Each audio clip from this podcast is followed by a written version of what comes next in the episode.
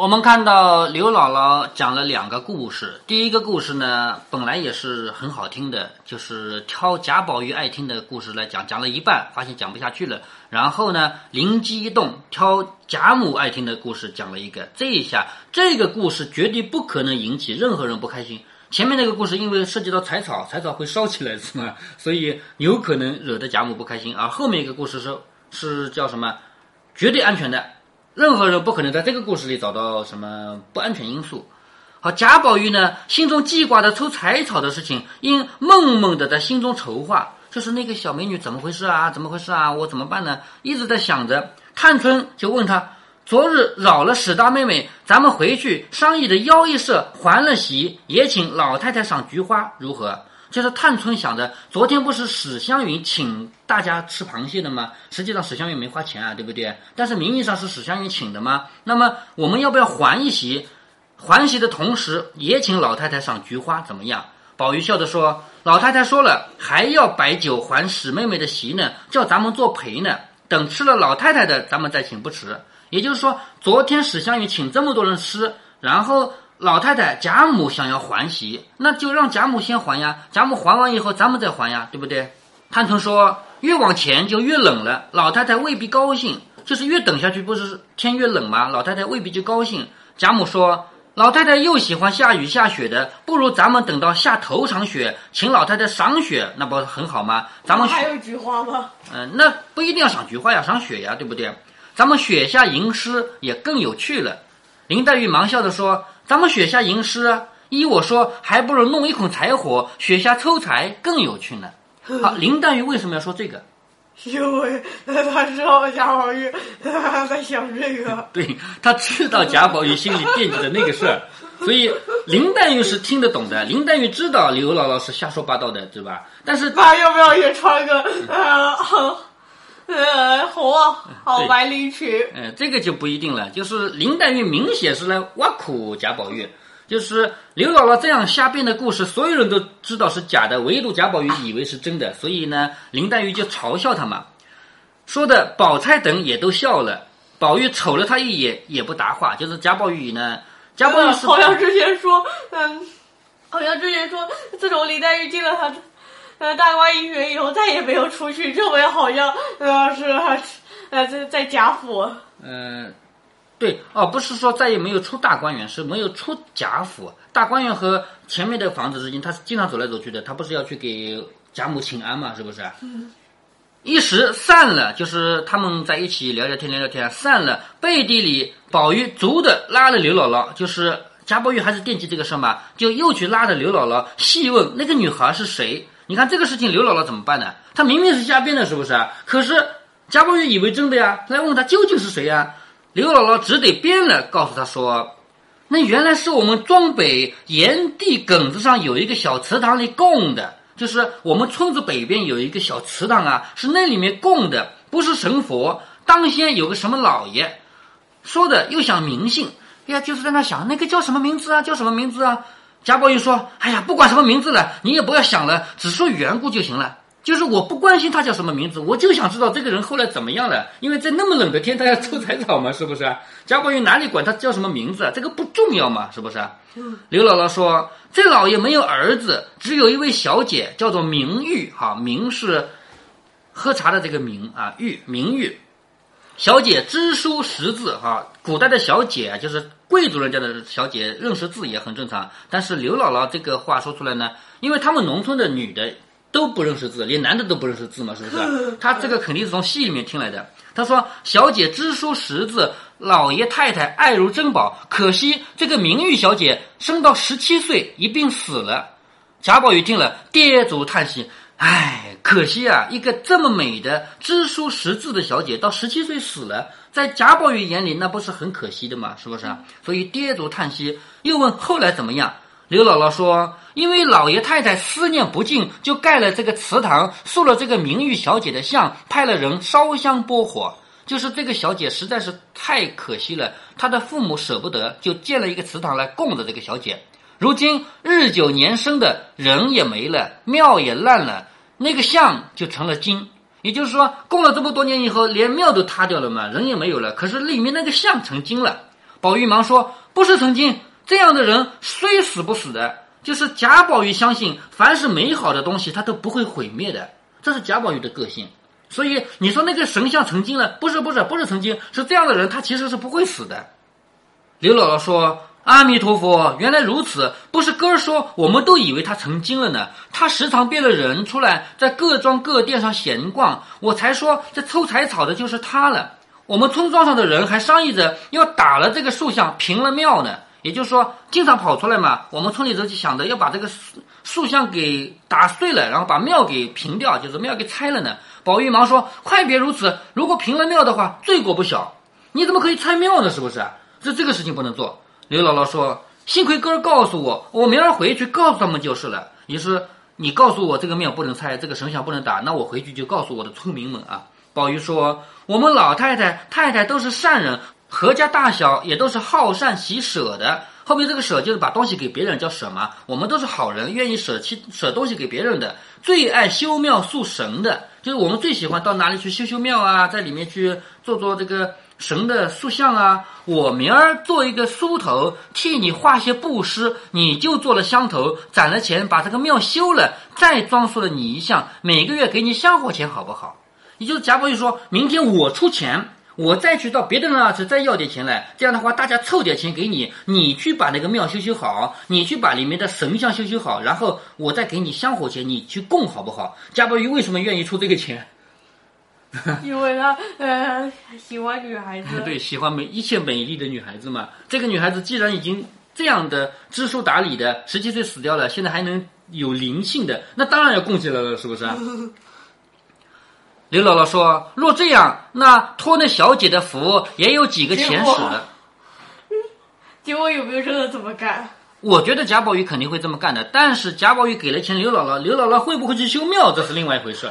我看，呃，那钱就是刘姥给刘姥姥压生活费。哎，对对对，他说，如果是这样的话，那么我托那小姐的福，也有几个钱使了。就是你给我的钱，我也有点钱用用了，是不是？宝玉又问他地庄名字、来往的远近、坐落何方，刘姥姥就随便胡诌了出来。胡诌就是瞎说八道。就贾宝玉问这究竟什么村啊，在哪里啊？那我哪知道？我瞎编的嘛，是不是？他就只好继续瞎编了。宝玉信以为真，回到房中盘算了一夜，哈，为这个事情想了一夜。你看宝玉这个人啊，次日一早便出来给了明烟几百钱，按照刘姥姥的方向地名，着明烟去踏看明白，回来再做主意。你看第二天他就拿几百个钱给明烟，你去找找，按照刘姥姥说的地方去找。那明烟去后，宝玉左等也不来，右等也不来，急得热锅上的蚂蚁一样。好容易等到日落，方见明烟儿心心头头的回来。宝玉连忙问：“可有庙了？”明烟笑着说：“爷听得不明白，叫我好找那个地方坐落，不像爷说的这样，所以找了一天，找到东北田埂上才有一座破庙。”宝玉听说，喜得眉开眼笑，就是果然找到庙了，当然高兴了，连忙说：“刘姥姥是个有年纪的人，一时记错了也是有的。你就说你见的，就是你告诉我你看见什么了。”明烟说：“那庙门却不是朝南开的啊。”那个很很破庙门，还有哪些地方跟刘老说的不同？就是贾宝玉要问明烟啊。明烟说：“那个庙门不是朝南开的，也不是西破的。我找的正没好气呢，一见这个，我说可好了，连忙进去一看，这个泥胎吓得我跑出来了，就像真的一样。”宝玉喜的笑道。他能变化成人了，果然有些生气。明爷拍着手说：“哪里有什么女孩啊，是一个青脸红发的瘟神。也就是这个庙不是一个女孩子庙，是瘟神庙，是很吓人的那种神像啊。所以吓得我跑出来了。”宝玉一听，呸了一口，骂道：“真是一个无用的杀财，这点的事也干不来。”也就是他不觉得这是刘姥姥在骗他，他以为是明儿办事没办成，你知道吧？所以他骂明儿是这件事情你也办不好。明儿说。二爷又不知道看了什么书，或者听了谁的混话，就信真了，把这件没头脑的事派我去碰头，怎么说我没用呢？宝玉见他急了，忙抚慰他说：“你别急，改日闲了你再找去。如果是他哄我们呢，自然就没有；如果是真的，你岂不也积了阴质吗？就是改天你再去找找。如果是刘姥姥骗我的，那你就白跑一趟而已嘛。那如果是真的，你不是有德行了吗？你是去完成了一件好事啊，对不对？”我必重重赏你，正说着，见二门上的小厮来说：“老太太房里姑娘们站在二门口找二爷呢。”也就是说，那边又有人要找贾宝玉过去了。原因是什么呢？因为刘姥姥还没走啊，还住在这儿的呀。老太太还要请他们这么多人一起来玩儿。那么这一回到这儿就结束了。这一回回目啊，就叫刘姥姥是信口开河，秦哥哥偏寻根究底。下面第四十回，史太君两宴大观园。史太君知道是谁吧？知道。哎，史太君就是贾母嘛。史太君两宴两次吃饭，在大观园里面请客，就是他在大观园里面连续吃了两顿饭。金鸳鸯三宣牙牌令，这个“三”在古代古语里面指的是虚的，我们现在也是这样的，说三番两次，这个“三”就是虚的嘛，是不是？我们在很多成语里面提到“三”都是虚的，不是指正好三次啊。鸳鸯说的是三次吗？不是，很多次啊。那么，什么叫三宣牙牌令呢？那样也可以算三的故事吗？什么叫算三的故事？就是呃，讲了三次的故事啊，不是他说了好多次，在回目里就说他三宣嘛，这个不是，我是说，呃，有的一些是嗯，那要写关于呃与三的故事，这个能算吗？谁要你写关于山的故事了？就是呃有题目的。嗯，这个我觉得不能算吧，是有作文是吗？不是，题目。我不知道什么题目，什么语文题目啊？对。那你写你打算写什么？我是写刘姥姥三进大观园啊，那很好呀，刘姥姥三次来啊，不是？那如果写金鸳鸯三宣两牌令对吗？可以写的呀，因为毕竟人家原著就是提的三宣嘛。至于里面实际上宣了几次，咱们不必细究嘛，对吧？这是哪一次的作业呀？这学期呃就就有的，跟我不是说哪一次。啊啊，就有的。于是你写了刘姥姥三进大观园。对，是这样的。其实第一次来没有大观园的啊，第一次来的是贾府嘛，所以说三进贾府比较好啊。金鸳鸯三宣牙牌令是什么意思呢？就下面他们要行酒令，你还记得前面有一个酒令吗？就贾宝玉起的令，先说女儿被，还记得吗？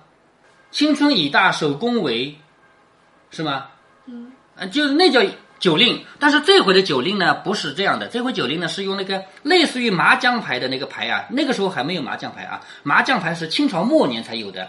那当时有，在他们那个时候，当时呢就有骨牌，拿这个骨牌来行令。金鸳鸯就是他是做令主的，就是在这里面他算老大，就所有人要听他的，这叫三宣牙牌令。话说宝玉听了，忙进来看时，啊，宝玉听什么？就是有人说。老太太房里的姑娘们站在二门口找二爷呢。宝玉听了这个话，忙进来看时，只见琥珀站在屏风跟前说：“快去吧，立等你说话呢。”就说琥珀宝来找宝玉。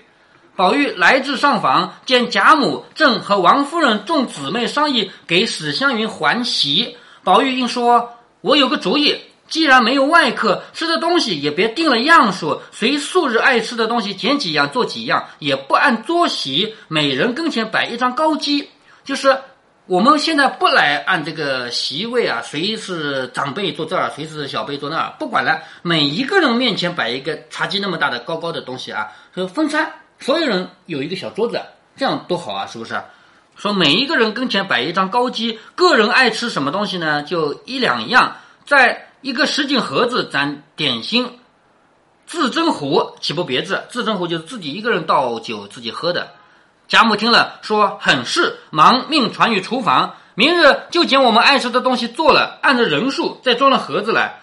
就是明天的这个宴会啊，不用像原来那样说烧多少多少东西摆一大桌，然后怎么做了，就按宝玉这样来吧。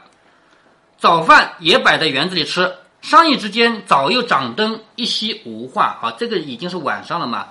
次日清早起来，可喜这一天天气清朗。好，又过了一天，到了第二天早上啊，天气清朗，就是这个天不错。李纨清晨先起，李纨这个人这一天要早点起来，因为他是嗯。关于这个四呃写三的故事，呃还呃对于《三国演义》中的还有说桃园三结义，但我觉得这个呃。嗯，完全不对的，因为这个三房不是说三次，而是说三个人。可是题目也没有说一定不能写三个人啊。难道我只要有有三个对呀三这个字？对呀，三的故事嘛，讲一个数字三就行了嘛。只要有这个数字。哎，用到数字就行了，是吗？李纨清晨先起，这一天李纨要早点起来。为什么她要早点起来呢？因为贾母啊、王夫人啊，这么多的人都要游园，在园子里面住着的人里面，李纨是媳妇儿，明白吗？贾宝玉啊、林黛玉啊、薛宝钗这些人，他们都是要么是自己家里生出来的呃儿孙辈，要么是亲戚，只有李纨是媳妇儿，所以等于是来到李纨的地盘了，是吧？所以李纨要早点起来，看看老婆子、丫头们扫那些落叶，并擦抹桌椅，预备茶酒器皿。也就是说，这些事都要李纨来准备了。只见风儿带了刘姥姥、板儿进来，说：“大奶奶倒忙得紧。”大奶奶指的就是李纨啊。风儿是谁的丫鬟，知道吗？呃，王熙凤。对，王熙凤带着刘姥姥和板儿进来，说：“大奶奶倒忙得紧。”李纨笑着说。我说你昨儿去不成，只忙着要去。好，这个话说的是谁呢？说的是刘姥姥。我说你昨天回不去吧，你还要回去呢，你不住在这儿了吗？是不是？我说你昨儿去不成，只忙着要去。刘姥姥笑着说：“老太太留下我，叫我也热闹一天去。”凤儿拿了几把大小钥匙，说：“我们奶奶说了，外头的高机恐不够使，如今开了楼，把那收着的拿下来使一天吧。”什么意思啊？昨天贾宝玉出的主意是每一个人面前放一个高机，那要这么多高机的呀，是不是？所以外面放的那些不够，那存在仓库里的也拿出来用了呀。古代的楼楼上面都是仓库啊，咱们现在是专门有一个仓库。古代的这个房子不就是一般来说只有两层，最多三层嘛，因为是木结构，是不是啊？那平常人家不到上面去住，住就住底下一层的，上面堆东西的，所以他要去打开楼，把那个放在上面的高机再拿点下来。说奶奶原该亲自来的，因和太太说话呢，请大奶奶开了，带人搬吧。这个话什么意思啊？如果是叫别人干活，只要派一个人就可以了。但是叫李纨干活，最好要王熙凤亲自来，弄得清这个关系吗？为什么？因为李纨比王熙凤大呀，她是大奶奶，王熙凤是二奶奶呀。虽然说他们不是亲兄弟啊，也就是说贾珠和贾琏不是亲兄弟啊，但是李纨的年龄比王熙凤大，而且他们是妯娌关系，明白吗？王熙凤不可以直接叫李纨干活的，而且他叫一个丫鬟来说说李纨你干活吧，这更不可以。如果这个事儿需要李纨干，王熙凤应该亲自来，弄懂了吗？嗯。所以凤儿说，按理说二奶奶要亲自来的，可惜什么关系呢？因为。跟太太奶奶在那说话，已经过不来了。说请大奶奶开了，带着人搬去吧。这个话说在前头的，王熙凤不来是有原因的。李氏便令素云接了钥匙，令婆子上去把二门上的小厮叫几个来。好搬东西嘛，要叫男孩子嘛。李氏站在大观楼下往上看，令人为什么要找李纨？大概是大观园里的总管是李纨吧，因为这些东西是存在大观园的嘛。李氏站在大观楼下往上看，令人上去开了醉景阁。好，醉景阁是大观园里的一个楼房啊。令人上去开了坠锦阁，一张一张往下抬。小厮、老婆子、丫头一齐动手，抬了二十多张下来。你看这个仓库里有多少桌子啊？抬了二十多张下来。李纨说：“好生的，别慌慌张张，鬼赶了似的。仔细碰了牙子，什么牙子呢？咱们家里现在没有这样的家具了，就是边上有雕花的。”你要是回老家的话，就是爷爷奶奶家还能看到有雕花的家具，你以后注意看就有。阿信桌上就有。哎，对，有雕花，是不是？那么如果你一磕碰的话，那个雕花不就破的吗？对不对？所以仔细碰了牙子，又回头向刘刘姥姥说：“姥姥，你也上去瞧瞧。”好，李纨对刘姥姥说：“你到我们仓库里去看一眼吧。”作者为什么要这样写？为什么？因为刘姥姥是一个穷苦人，贾府的仓库里究竟堆了多少东西？贾府的任何一个人看都不觉得多，因为他看多了嘛，是不是？只有像刘姥姥这样穷苦的人，用他的眼睛看，才能够。怎样？呃，小说里怎样说圆呢？说圆就是让刘姥姥去看看嘛，所以。但是，呃，为什么让他去看呢？这个原因是为什么作者没写，只说李纨让刘姥姥去看看。那么作者要这样写，目的就是为了借刘姥姥的眼睛，借一个穷的不得了的人的眼睛，来告诉我们富人家家里是什么样子的，是吗？所以他说：“姥姥，你也上去瞧瞧。”刘姥姥听说，巴不得一声，就是刘姥姥很想看看人家的仓库里究竟什么样子嘛，巴不得一声，便拉了板儿登梯上去。进里面，只见乌压压的堆着一些围屏、桌椅、大小花灯之类，好堆满了东西。围屏你知道的，就那个屏风，是不是啊？要用的时候摆摆，不用的时候就放起来了嘛。还有桌椅啊，还有大小花灯，就那么多的灯。平时不，哎，平时不用屏风吗？平时用不着这么多嘛。像，对了，贾元春回来的时候，是不是呃 平时用的屏风比较普通？呃，如果很有很重要客人来，就会很很拿好的。哎，对对对，也有啊。而且像贾元春回来的那一次，用的东西多。贾元春不回来，当然也不用那么多东西了，是不是啊？所以看看这么多东西堆满了，虽然不大认得，只见五彩炫耀，各有奇妙，他就只好阿弥陀佛了。因为他也不认识这个桌子、这个屏风，他也不认识，是不是啊？他说阿弥陀佛，阿弥陀佛，就是只剩这一句话了，便下来，然后锁上门，一起才下来。李纨说。恐怕老太太高兴，索性把杠上华子啊、高桨啊、遮阳幔子都搬下来预备着。什么意思啊？就是家里的船，因为整个大观园里面是有湖、有河流的嘛，它有船的。这个船一年到头也不用的，但是这回有可能老太太要坐呢，就把这个船、还有划船的桨、还有遮阳的那个布幔都拿下来吧。呃，船也是放在仓库里的。哎，对呀，船干嘛要放水里呢？是不是？好，连这个也都搬下来吧。众人答应，父又开了，就是答应了以后，又把这个仓库这么大怎么搬啊？我也不知道他怎么搬啊。好，瑟瑟的搬下来，瑟瑟就是一样一样啊，一样一样的搬了下来，令小厮传嫁娘们到杠屋里撑两只船出来。好，嫁娘是什么？嫁娘就是划船的人，这种人他的工作就是划船，驾就是我们现在驾驶员的驾。用我们现在开车叫驾驶嘛，对不对？那开船也叫驾驶。好，嫁娘是女性，他们家里的老婆子，这种老婆子是不用干别的活的，只要开船的。说另，但是呃，一年也还开，也不开几次船。那很正常啊。那你说他们养十二个小道士，一年要念几次经啊？是不是？这个就是预备着的嘛，又不一定要用到。